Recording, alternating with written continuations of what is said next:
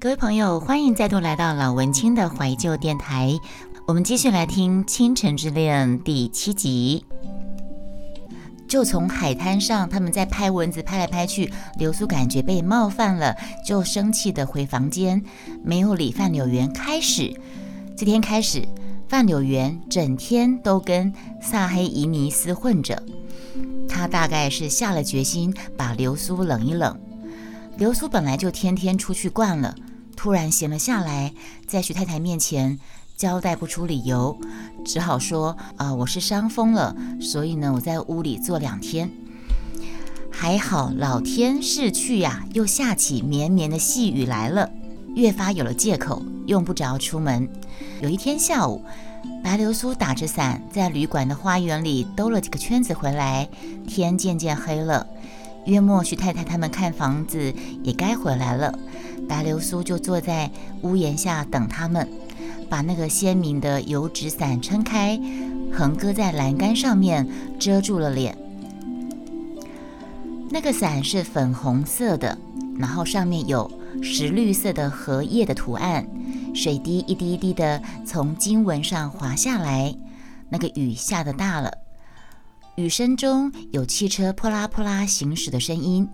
有一群男男女女嘻嘻哈哈的推着挽着上楼梯来了，打头的就是范柳园。萨黑伊尼被范柳园搀扶着，也是够狼狈的，腿肚上溅了一点一点的泥浆。萨黑伊尼脱了大草帽，便洒了一地的水。范柳园看到了流苏放在地上的伞，便在扶梯口跟萨黑伊尼说了几句话。萨黑伊尼公主就单独上楼去了。范柳园走了过来，掏出手绢子啊，不停地擦身上、脸上的水。流苏跟他不免寒暄了几句，柳园就坐了下来，说：“前两天听说你有点不舒服啊。”流苏就说：“啊，没什么，不过是热伤风。”范柳园就说：“这个天气真闷得慌。刚才我们到那个英国人的游艇上去野餐的。”我们把船开到了青衣岛，流苏就顺口问问他青衣岛的景致。正说着说着，那个萨黑伊尼印度公主又下楼来了，已经换了印度装，兜着鹅黄披肩，长发长垂到地，披肩上面是二寸来阔的银丝堆花香滚。他也靠着栏杆，远远地挑了个桌子坐着。一只手闲闲搁在椅背上，指甲上涂着银色的扣单。流苏笑着跟柳园说：“你还不赶快过去？”柳园就笑着说：“人家是有主的人呢。”流苏就说：“你说那个老英国人吗？他哪管得住他呢？”范柳园就说：“他管不住他，可是你却管得住我。”流苏就抿着嘴笑道：“哟，你当我是香港总督吗？香港的城隍爷管这一方的百姓，我也管不到你头上啊。”范柳园就摇摇头说：“唉，一个不吃醋的女人，多少有点病态。”这句话是经典。范柳园说：“一个不吃醋的女人，多少有点病态。”同意吗？嗯。我是蛮同意的啊，嗯。流苏噗嗤一笑，隔了一会儿，流苏就问：“你看着我做什么？”范柳园就笑着：“我看你从今以后是不是预备要对我好一点？”流苏就说：“我对你好一点，坏一点，你又何尝放在心上呢？”柳原拍手道：“这句话还像人话，话里面仿佛有三分酸意。”流苏长不住，放声笑了起来。竟然没有看过像你这种人哎，死乞白赖的要人家吃醋，真奇怪。好，我们看下一章。所以呢，他们这段就算就算翻篇了。好了，当下两个人言归于好，一同去吃了晚饭啦。流苏表面上虽然跟他比较熟悉，比较热络了些，可是心里面心里面却想着。范柳园为了让他吃醋，无非用激将法，是要逼着自己自动的投到他的怀里去。他早不跟他好，晚不跟他好，偏偏捡这个当口跟他好了，白白牺牲了他自己，他一定不成情的，他会认为自己是中了他的计。白流苏就想说，哼，他做梦也休想要嫁给他这样子。很明显的，白流苏他认为他知道范柳园是要他的，可是呢，他又不愿意娶她。白流苏认为范柳园是愿意，是想要他这个人，可是他不认为范柳园愿意跟他结婚啦，是这个意思啦。然而，因为他家里穷虽穷。也还是个望族啊，大家都是场面上的人，范柳园他可担当不起这个诱奸的罪名，所以他就采取了那种最光明正大的态度。他现在白流苏完全知道了，那完全是假撇清。呃，白流苏心里面的想法就是说，范柳园把他骗到香港来，其实就是处处想要推卸责任。这样之后呢？如果在香港玩一玩，一段结束了，他从香港没有结婚，再回到上海去，范柳园人在香港，他绝对是他被抛弃了。范柳园好像一点责任都没有。这些以上都是白流苏自己的心里面的想法。嗯，没错，易秀说没错。白流苏一这么想，不觉得就有点恨得牙痒痒的。心里面就是天天的百转千折啊，百转千回的想来想去的，面子上呢依旧跟他敷衍着。徐太太已经在跑马地租下了房子，就要搬过去了。流苏想要跟过去，又觉得会白白叨扰人家一个多月。如果再要长久住下去，实在不好意思。可是这样僵持下去，跟范柳园这样僵持下去，也不是办法呀，进退两难。实在是有点踌躇，但不晓该怎么办。到底是不是自己该回上海去了呢？这一天，在深夜里发生什么事情呢？我喝个水。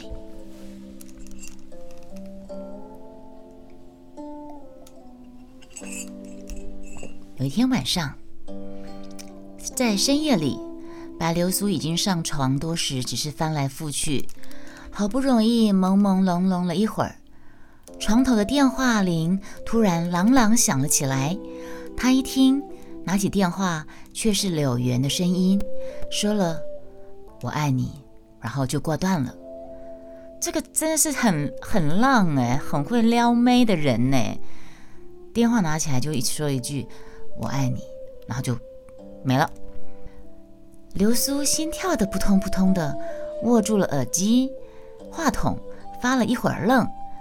方才，然后才把话筒轻轻地放回去。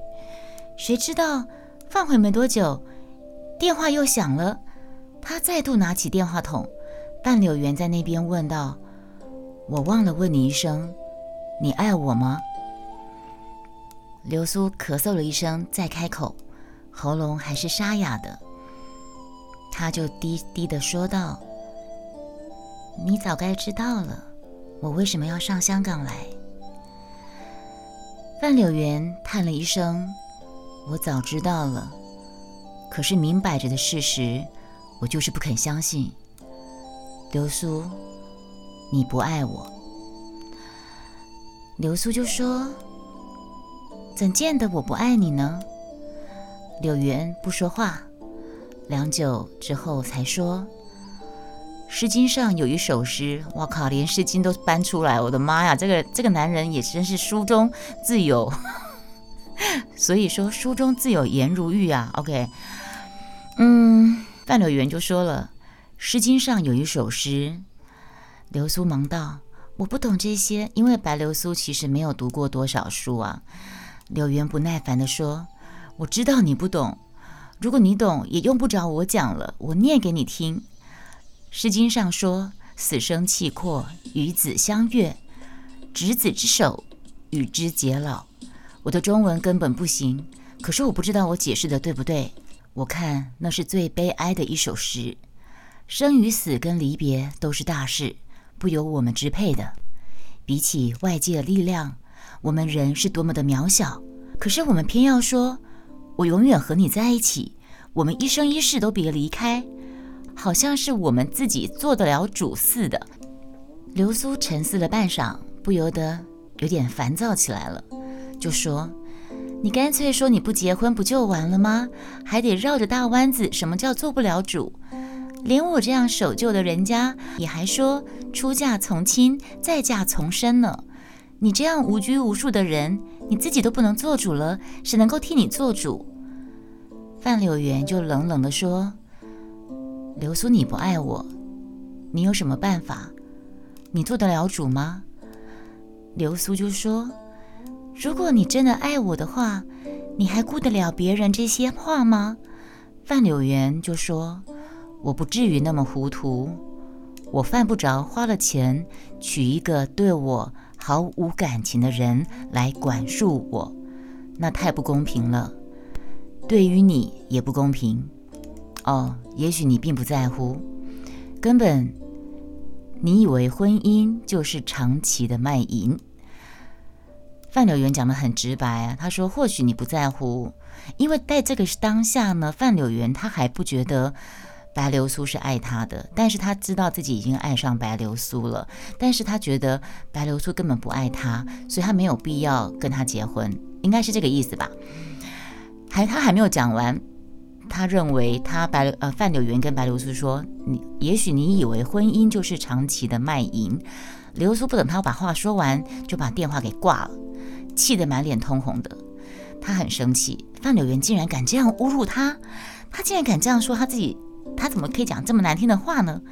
他坐在床上，炎热的黑暗包着他像葡萄籽的绒毯子，一身的汗，痒痒的，脖子上跟背脊上的头，头发上也脑刺的难受。他把手按在脸上，手心却是冰凉的。电话铃又响起来了，他不去接电话，就让他响。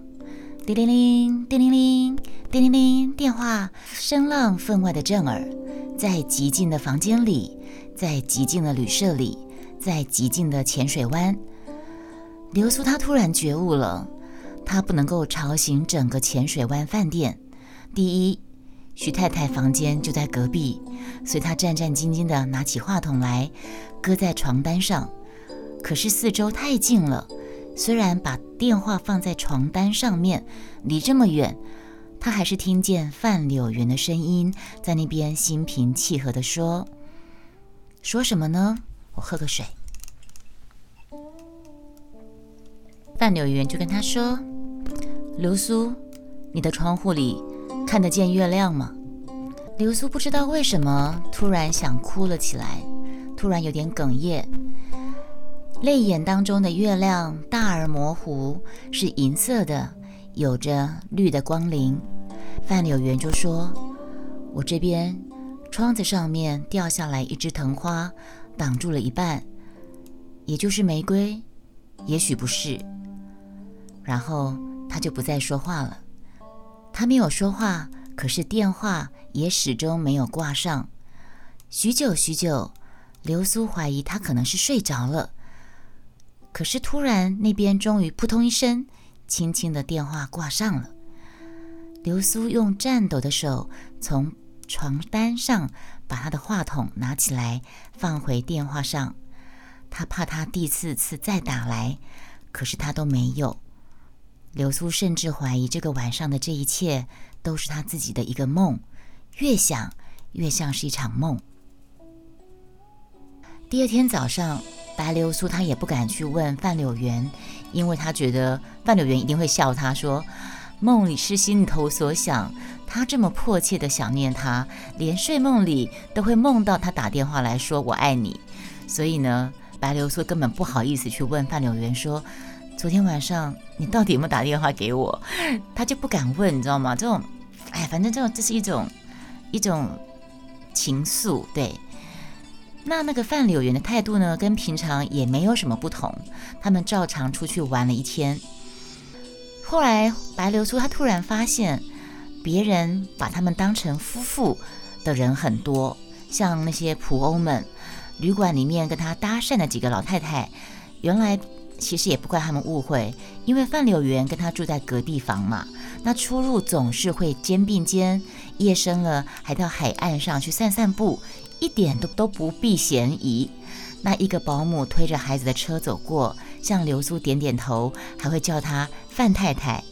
流苏脸上一僵，笑也不是，不笑也不是，只得皱着眉向范柳园瞪了一眼，低声道：“说，人家别人不知道怎么想。”范柳园就笑着说：“叫你范太太的人就不用管他们，倒是叫你白小姐的人才不知道他们怎么想呢。”流苏听了，脸色又一变。范柳园用手抚摸着下巴，微笑地说。人家叫你范范太太，你可别枉担了这个虚名啊！这个人好坏哦。可是男人不坏，女人不爱，不是吗？真是的，坏男人。我们看下一章，第十章。范柳园跟白流苏说：“你不要枉担了范太太这个虚名。”流苏吃惊的朝他望望，墓地里。突然醒悟到他这个人有多么的恶毒啊！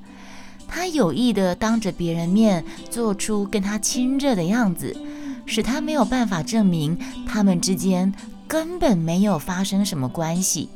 他变成骑虎难下之的一个状态呀！他回不得家乡啊，见不得爷娘啊，除了做他情妇之外，没有第二条路啊！可是如果……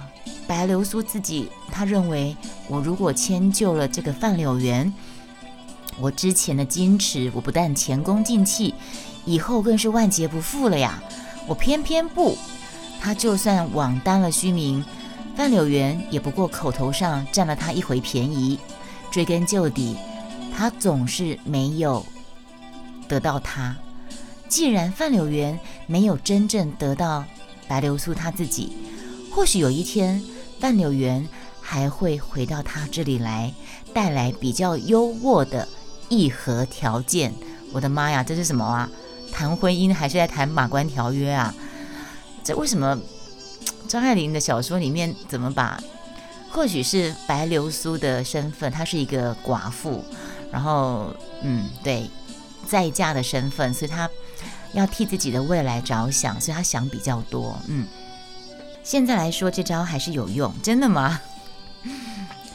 呃，不同意。如如说不同意，男人不坏，女人不爱。然后易秀说这招还是有用，就是说让他成了骑虎难下之势，只好变他的情妇，这样对不对？好，但是白流苏经过刚才的这一番心里面的心里面的百转千回之后呢，他打定主意，他就告诉范柳园，我打算回上海去。好了，故事进展到这里。这一集，两个人算是彼此表白了吗？可是白流苏又经过了几番的思索，她决定告诉范柳园自己想回上海去了。那我们就先说到这儿，下一集继续把故事说下去。我的声音怎么回事儿呢？